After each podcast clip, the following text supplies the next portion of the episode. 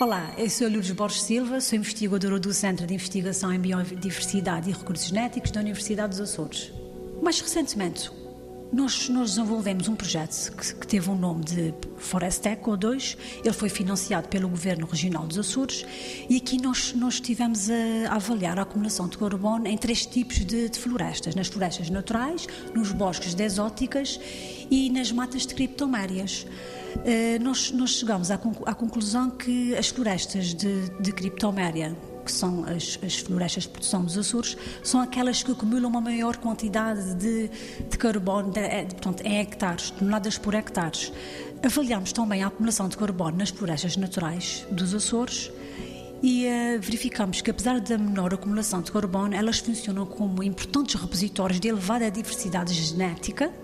para a região dos Açores. Portanto, os nossos resultados indicam que as florestas açorianas desempenham um papel muito importante na mitigação dos efeitos das alterações climáticas, pelo que devem ser expandidas, especialmente nas áreas que são pouco adequadas para as atividades agrícola e pecuária, bem como ao longo das linhas de água, onde aí poderão funcionar como proteção, como uma zona de proteção, contribuindo para a acumulação de carbono e também para o aumento da biodiversidade. Dada a importância destes resultados, esta informação já está a ser utilizada no plano das alterações climáticas para a região autónoma dos Açores, o qual já está a ser desenvolvido.